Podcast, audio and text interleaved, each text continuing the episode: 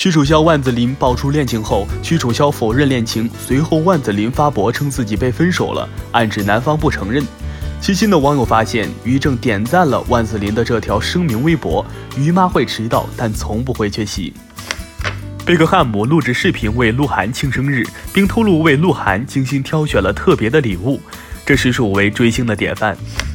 九自动续费扣款未提醒问题，是一家试音频网站表示，购买连续包月、包季、包年的消费者，将在扣费前通过发送站内消息、手机短信、微信等形式，主动提醒用户即将扣费。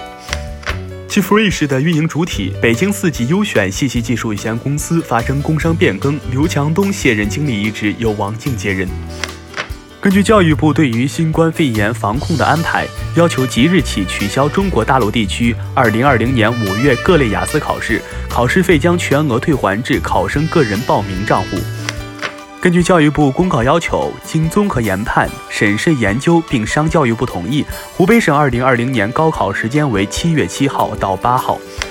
河北省发出通知，疫情防控期间，学校应根据学生实际在校住宿时间计收住宿费，多余部分退还。教育部日前公布2020年中小学课本目录，道德与法治、语文、历史全部使用统编教材。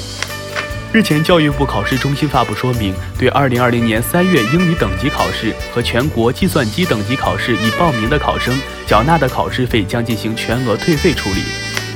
从中科院紫金山天文台了解到，四月底到五月初将有两颗存在潜在威胁的近地小行星与地球擦肩而过，但不会对地球产生任何影响，公众不必担心。我是耕龙，下期见。